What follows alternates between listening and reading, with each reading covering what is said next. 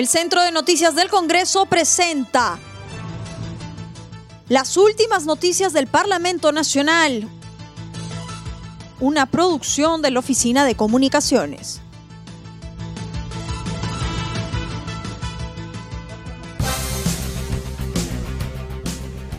¿Cómo están? Los saluda Claudia Chiroque. Hoy es miércoles 7 de octubre y estas son las principales noticias del Congreso de la República.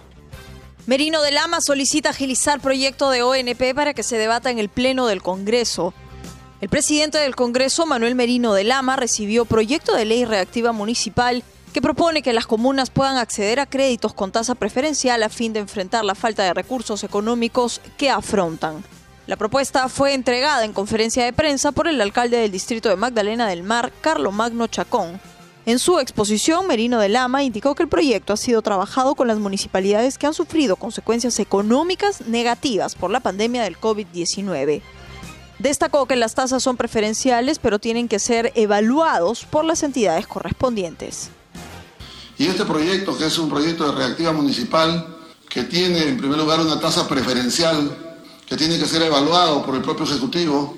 Es un proyecto que ha sido trabajado con los alcaldes, que son los que vienen sufriendo las consecuencias, son la primera contención del COVID-19, tienen serios problemas económicos. Hay planteamiento para que este proyecto sea, eh, se pueda cancelar en 36 meses con 12 meses de gracia. La evaluación tendrá que hacerla el Ministerio de Economía y Finanzas. El COFIDE de una u otra manera entra eh, en este marco, digamos, de la aprobación de este proyecto para la evaluación de cada uno de los municipios de acuerdo al presupuesto que manejan y de acuerdo a la problemática que vienen teniendo.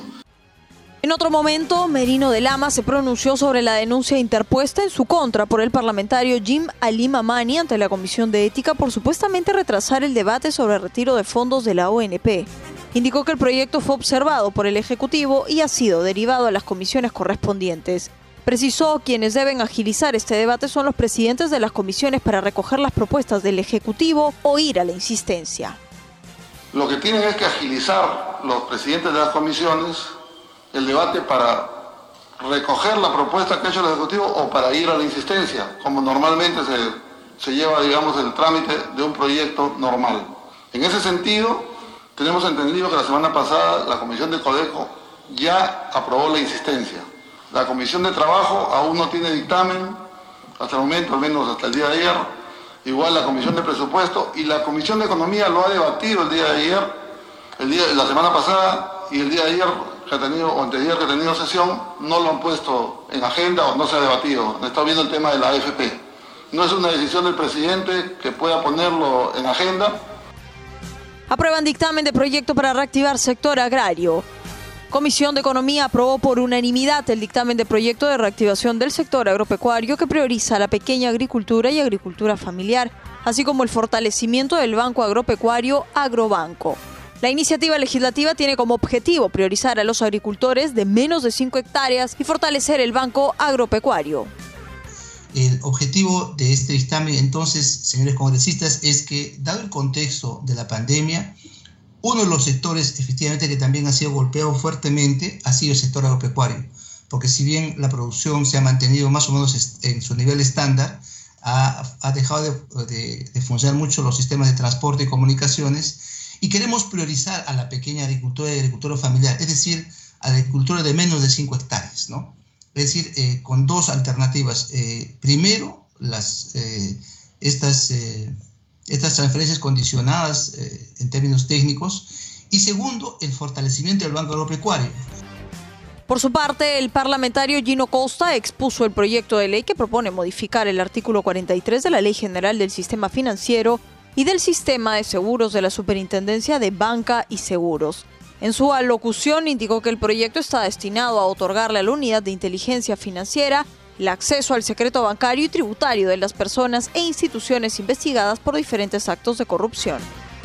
Eh, este es un proyecto destinado a darle eh, a la unidad de inteligencia financiera acceso directo al secreto bancario y tributario eh, de las personas e instituciones que son investigadas por la unidad de inteligencia financiera.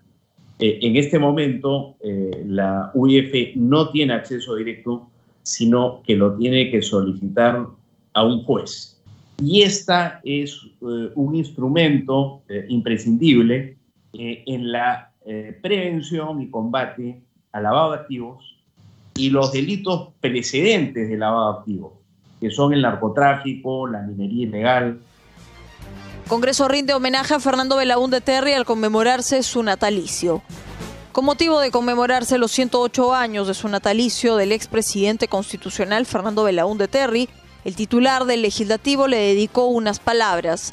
En su discurso dijo que Fernando Belaúnde era un peruano entregado al ideal del Perú como doctrina y trabajo por el país respetando la democracia.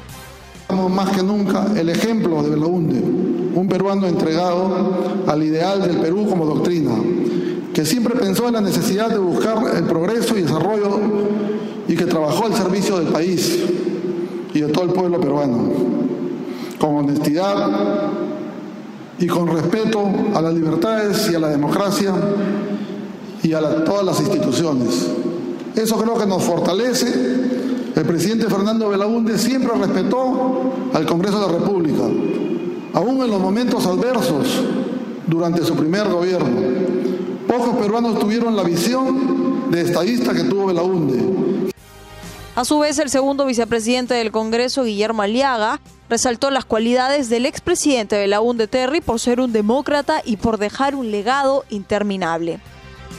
Quisiera empezar diciendo que no tuve el honor de conocer al arquitecto y presidente Fernando Belaúnde Terry, pero me bastaría saber que fundó un partido para saber que fue un demócrata. Y tan solo me Basta saber que tiene una representación en este Congreso para saber que su legado es y será interminable. No tuve el orgullo de conocerlo, pero me basta saber que el día de hoy, gente que lo quiere y que sigue sus ideales demócratas, está hoy día conmemorando su natalicio. A la reunión también asistieron los voceros de Acción Popular Otto Gibovich y Ricardo Burga, el excongresista Edmundo del Águila y la ex senadora Berta Arroyo Alba, entre otros.